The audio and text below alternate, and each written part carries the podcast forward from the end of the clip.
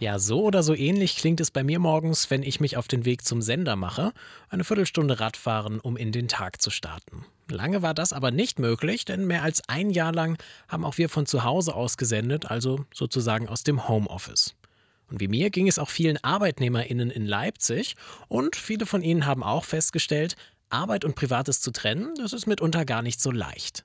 Fast ein Drittel aller Beschäftigten, die von zu Hause aus arbeiten, tun das häufig auch außerhalb der eigentlichen Arbeitszeit, also ohne Bezahlung. Das hat zumindest eine Umfrage des Deutschen Gewerkschaftsbundes ergeben. Die Gewerkschaft Nahrung, Genuss, Gaststätten, die fordert deshalb klare Regeln fürs Homeoffice. Was das genau bedeutet und wie Arbeiten von zu Hause in Zukunft aussehen könnte, darum geht es heute bei Radio für Kopfhörer. Mein Name ist Joris Bartsch. Schön, dass ihr dabei seid. Mephisto 976, Radio für Kopfhörer.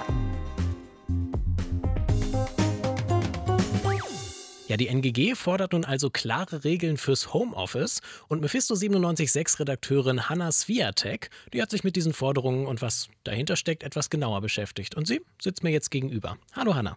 Hallo Joris. Hanna, warum kommen diese Forderungen denn von einer Gewerkschaft aus der Ernährungsindustrie? Also man würde ja eigentlich denken, dass genau diese Branche eigentlich ziemlich wenig mit Homeoffice zu tun hat, oder? Ja, genau. Auf den ersten Blick denkt man bei Ernährung eher an Gaststätten und Bars. Aber gerade in der Verwaltung, in der Buchhaltung und der Logistik ist Homeoffice seit Anfang von Corona immer mehr Alltag von vielen LeipzigerInnen geworden. Deswegen fordert die Gewerkschaft NGG nämlich, wie du schon gesagt hast, klarere Regelungen fürs Homeoffice. Hm, also es werden schon auch viele ArbeitnehmerInnen in Leipzig von den Forderungen betroffen. Was genau will die NGG denn? Grundsätzlich sieht die NGG bei den Regeln für Homeoffice noch ziemlich viel Ausbaubedarf und fordert Verbesserungen von der nächsten Bundesregierung. Zum Beispiel schreibt die NGG, dass die Arbeitszeit von zu Hause aus genauer dokumentiert werden soll. Homeoffice braucht Grenzen und darf nicht dazu führen, dass Beschäftigte rund um die Uhr für den Chef erreichbar sind. Privates und berufliches müssen getrennt bleiben. Die NGG fordert auch, dass die ArbeitgeberInnen zum Beispiel die Büroausstattung bezahlen müssen, damit die ArbeitnehmerInnen nicht auf den Kosten sitzen bleiben. Viele haben zum Beispiel kein extra Arbeitszimmer und müssen an den Küchentisch ausweichen das ist nicht unbedingt für alle ein ideales Arbeitsumfeld. Mhm, ja, das kann ich mir vorstellen. Das heißt, es gibt also schon noch einiges zu ändern oder zu tun, was so die Regeln fürs Homeoffice betrifft, oder? Ja, auf jeden Fall. Also zumindest, wenn es nach der NGG geht. Sie fordert nämlich auch ein stärkeres Mitspracherecht für Gewerkschaften und Betriebsräte, vor allem im Homeoffice. Der NGG ist es für die Zukunft auch wichtig, dass Homeoffice freiwillig bleibt. Vor allem, wenn die Beschäftigten nicht zu Hause arbeiten können oder sie zurück in den Betrieb wollen, dürfe dadurch kein Nachteil für sie entstehen. Gut, aber warum fordern die das denn ausgerechnet jetzt? Also, ich meine, wir haben jetzt mehr als anderthalb Jahre Pandemie und so Homeoffice von zu Hause arbeiten und so, das kennen wir jetzt eigentlich schon ziemlich lange. Sollten die Regeln da nicht eigentlich ziemlich klar sein? Ja, das sollten sie eigentlich, beziehungsweise sind sie theoretisch auch. Es ist nämlich so, dass der aktuelle Arbeitsvertrag einfach bestehen bleibt und was da drin steht, gilt dann halt auch fürs Homeoffice. Es müssen nicht zwingend extra Regeln fürs Homeoffice geschaffen werden. Es gibt aber auch hier einen großen Unterschied zwischen Theorie und Praxis. Ich habe dazu nochmal mit Michael Barton gesprochen, er ist Professor für Wirtschaftswissenschaften an der Uni Leipzig. Und er hat mir erklärt, dass es sehr schwierig ist, die allgemeinen Arbeitsregeln aufs Homeoffice zu übertragen. Der Arbeitgeber hat natürlich keine Möglichkeit oder viel geringere Möglichkeiten, als es im Büro der Fall ist, diese Einhaltung zu kontrollieren. Er kann es also nur dem Arbeitnehmenden vorgeben. Und ob der sich daran hält, ist natürlich viel schwerer kontrollierbar. Und ähm, das ist ein wichtiger Punkt und das ist auch so eine Problematik, die natürlich Corona offengelegt hat, dass das dort viel schwieriger ist, ähm, die Arbeitnehmenden dazu anzuhalten und das natürlich auch entsprechend zu kontrollieren. Es gibt also auch auf der Seite der ArbeitgeberInnen Verbesserungsbedarf beim Thema Homeoffice. Du warst ja auch in der Leipziger Innenstadt unterwegs und hast dich da mit Beschäftigten unterhalten, die das Homeoffice tatsächlich mitbekommen haben in den letzten Monaten. Wie war da so der Eindruck? Was haben sie dir erzählt? Ja, genau davon wollten wir uns auch mal ein Bild verschaffen. Und da sind die Meinungen relativ weit auseinandergegangen. Wie vieles im Leben Pro und Contra. Es hat äh, für sich, wenn man mal ein bisschen Ruhe gebraucht hat, äh, dann konnte man konzentrierter an Sachen arbeiten. Ähm, aber es hat halt ne negativ war es für die Kommunikation, für die Abstimmung untereinander. Sehr positiv, ja. Sehr flexibel, positiv, entspannt, gemütlich zu Hause. wenn man es sich nicht aussuchen kann, dann ist es nicht so geil. Ja, das war eigentlich super, das Homeoffice. Also mhm. ich fand das nicht schlecht. Ähm, er hat Homeschooling gemacht und ich habe Homeoffice gemacht. Ja. Ich war der Gegner, also ich war der Gegner, es wäre auch dann zu dritt zu Hause, dann wäre es wahrscheinlich schwierig geworden vom Platz und den Möglichkeiten. Ähm, und ähm, ich war auch auf dem Standpunkt, ähm, Arbeit abschließen, nicht die Arbeit zu Hause haben. Wie man hört, waren also eigentlich alle Meinungen vertreten, von negativ bis positiv. Generell hatten wir aber schon den Eindruck, dass viele das eher ausgeglichen sehen.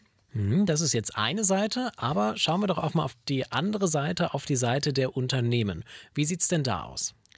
Da sieht es ganz ähnlich aus. Herr Barton hat zum Beispiel auch gesagt, dass es stark davon abhängt, wie gut die Tätigkeit fürs Homeoffice geschaffen ist. Es ist aber auch davon abhängig, wie die Unternehmen generell zu Homeoffice stehen und wie die Einstellung der ArbeitnehmerInnen dazu ist. Okay, da spielt die Unternehmenskultur also eine wichtige Rolle. Aber ja, wie sieht es denn konkret aus mit den Vorteilen, aber auch Nachteilen? Es kann auf jeden Fall einige Vorteile für die Unternehmen geben, wenn die Rahmenbedingungen zu Hause passen. Also dass man zum Beispiel die technischen Geräte und die Ausstattung da hat. Zum Beispiel können sie durchs Homeoffice echt viele Kosten einsparen. Außerdem kann es gut fürs Unternehmen sein, dass die Angestellten tendenziell produktiver arbeiten im Homeoffice. Und es fallen seltener Angestellte aus, weil sie zu Hause seltener krank werden. Es gibt aber auch ein paar Nachteile. Wie vorhin erwähnt, fehlt ArbeitgeberInnen oft die Kontrolle über die Arbeitszeit. Es ist aber auch schwierig zu prüfen, ob genügend Datenschutz gewährleistet ist und wie gut und sicher der Arbeitsplatz zu Hause ist.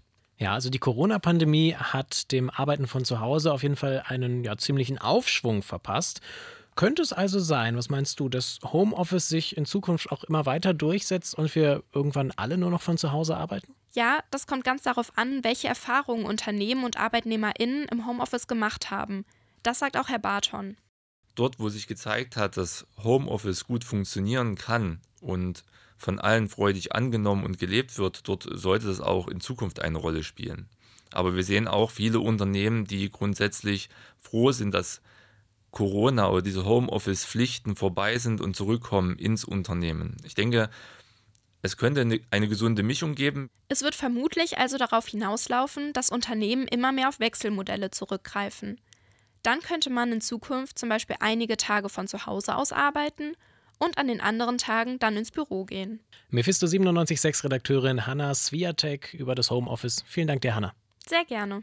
Homeoffice bringt viele Vorteile, das ist klar. Kein Pendeln, flexiblere Arbeitszeiten und auch keine sterile Büroatmosphäre. Das ist aber natürlich nur eine Seite, denn Arbeiten von zu Hause, das ist auch nicht ganz unproblematisch für ArbeitnehmerInnen. Mehr Stress, weil man kein geregeltes Arbeitsumfeld mehr hat. Und der Kontakt und Austausch mit KollegInnen fällt auch weg. Und all das, das kann zur Belastung werden. Meine Kollegin Sonja Garan, die hat sich deswegen mit Martin Zeschke vom Institut für Psychologie der Uni Leipzig unterhalten. Hallo erstmal, Herr Zeschke. Hallo, schön, dass ich da sein darf. Ja, erstmal als kurzen Einstieg. Wie arbeiten Sie persönlich eigentlich lieber? Ähm, zu Hause oder im Büro? Ich habe ein sehr tolles Büro und sehr tolle Kollegen und Kolleginnen. Äh, lieber im Büro. Man hat ja in Umfragen im letzten Jahr gemerkt, dass da schon die Meinungen sehr auseinandergehen. Aber uns würde natürlich auch die wissenschaftliche Perspektive ähm, interessieren. Gibt es eigentlich eine eindeutige Antwort auf die Frage, ob Homeoffice gut oder schlecht ist? Nein, also es gibt keine eindeutige Frage. Äh, es gibt die eindeutige Frage, aber es gibt keine eindeutige Antwort, ob Homeoffice gut oder schlecht ist. Es kommt enorm darauf an. Also auf die psychische Gesundheit meine ich jetzt natürlich, äh, genau bezogen. Für die psychische Gesundheit würde ich nicht sagen, dass es eine eindeutige Antwort gibt. Äh, die Dosis macht das Gift. Je länger wir im Homeoffice sitzen, desto negativer ist es. Aber die positivsten Effekte auf die menschliche Psyche haben wir eigentlich gefunden, wenn wir zwei Tage im Homeoffice sind, drei Tage im Büro so sind wir gut eingebunden ins Team, können die anderen sehen und können uns gut unterhalten und vernetzen und die schönen Dinge im Büro haben, die man so haben kann. Und gleichzeitig mit zwei Tagen dann zum Beispiel konzentriert zu Hause arbeiten, eine bessere Vereinbarkeit von Familie und Beruf an den Tag legen, vielleicht auch mal den Hausmeister oder die Hausmeisterin reinlassen, äh, Wäsche waschen etc. Das heißt, die Dosis macht das Gift. Zwei Tage die Woche sind so ideal für die Psyche, im Homeoffice zu arbeiten. Das kann man sich ja natürlich nicht immer aussuchen. Was ist, wenn man jetzt zum Beispiel dauerhaft im Homeoffice arbeiten muss? Da verschwimmen ja so ein bisschen die Grenzen von äh, beruflichem und privatem. Also insbesondere, weil man eben nur in einem Raum oder im selben Raum immer ist. Und äh, was hat das für Auswirkungen und vor allem braucht es diese Grenzen eigentlich? Wir haben gefunden oder es finden sich Studien, die sagen, dass äh, Menschen, die ein eigenes Arbeitszimmer haben, wesentlich besser mit Homeoffice klarkommen können. Also wenn ich nach Feierabend die Tür schließen kann und quasi alles zurücklasse und mein Büro verlasse, fällt es wesentlich leichter, eine Grenze zu ziehen. Wir brauchen diese Grenze. Klar, es ist schön, wenn man vereinbaren kann, wenn äh, Familie und Kinder zu Hause sind, aber das hindert uns natürlich auch ein bisschen, uns auf unsere Aufgaben zu konzentrieren.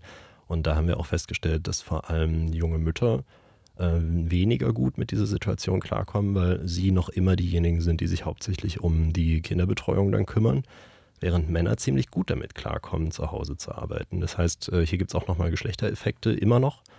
Und wir finden, dass die Menschen, die zum Beispiel in WGs leben und keinen eigenen Arbeitsplatz haben, an dem sie sich zurückziehen können, sondern so zwischen Tür und Angel in der Küche sitzen und dort ihren Laptop und ihre Arbeitsunterlagen liegen haben, die haben die größten Probleme mit äh, Homeoffice klarzukommen. Wenn es dann so unterschiedliche Lebensrealitäten gibt, äh, gibt es dann bestimmte Rahmenbedingungen und wie sollten die aussehen, damit Homeoffice für alle in Anführungsstrichen äh, eine gute oder sinnvolle Option ist? Also zunächst mal braucht es natürlich Tätigkeiten, die man von zu Hause aus erledigen kann. Also ich kann beispielsweise, sagt es ja auch, Homeoffice sind Bürotätigkeiten.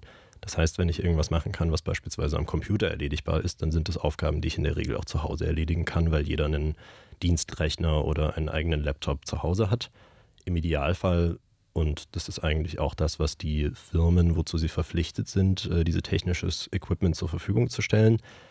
Besser ist es natürlich immer noch, wenn ich einen Tisch habe, der sich ergonomisch irgendwie an mich anpasst, dass es nicht der statische äh, Küchentisch ist, sondern vielleicht ein höhenverstellbarer Schreibtisch im Idealfall, an dem ich gut sitzen kann, an dem ich gut arbeiten kann, an dem ich vielleicht auch noch einen zusätzlichen Monitor habe, damit ich gerade ausschauen kann und nicht den Nacken so überdehne, dass ich so einen äh, Mr. Burns-Nacken kriege.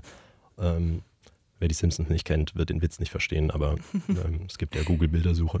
Genau, also da gibt es, denke ich, viele, viele ähm, Eigenschaften, die da dazu zählen. Ich denke, dass vor allem die Unterstützung durch die Führungskraft sehr wichtig ist. Wenn meine Führungskraft nicht möchte, dass ich im Homeoffice arbeite, ich das aber zwingend möchte, dann habe ich eine große Diskrepanz zwischen Anspruch und Wirklichkeit. Das sagt der Arbeitspsychologe Martin Zeschke im Gespräch mit Mephisto 976 Redakteurin Sonja Garan. Ja, und ich nehme mir als Fazit aus dieser Folge auf jeden Fall mit, dass wir klare Grenzen zwischen Privatem und der Arbeit brauchen. Aber dass wir Arbeit im Homeoffice und Arbeit zu Hause nicht komplett ausschließen sollten. Und dafür ist es wichtig, dass es auch in Zukunft gute Regelungen und Arbeitsbedingungen gibt. Ja, und ich schwinge mich jetzt auf jeden Fall gleich wieder auf mein Fahrrad und mache mich auf den Heimweg, denn das war's mit dieser Folge von Radio für Kopfhörer. Organisiert wurde die Folge von Magdalena Uwer und Sonja Garan. Vielen Dank dafür. Und weiter geht's hier dann am Freitag. Bis dahin könnt ihr aber gerne mal auf unseren Social Media Kanälen vorbeischauen. Wir sind nämlich auf Instagram, Twitter und Facebook. Oder ihr besucht mal unsere Webseite radiomephisto.de. Die Links dazu, die findet ihr natürlich in den Show Notes. Und das war's mit Radio für Kopfhörer. Ich bin Joris Bartsch. Ich freue mich, dass ihr zugehört habt. Bis zum nächsten Mal. Mephisto 976, Radio für Kopfhörer.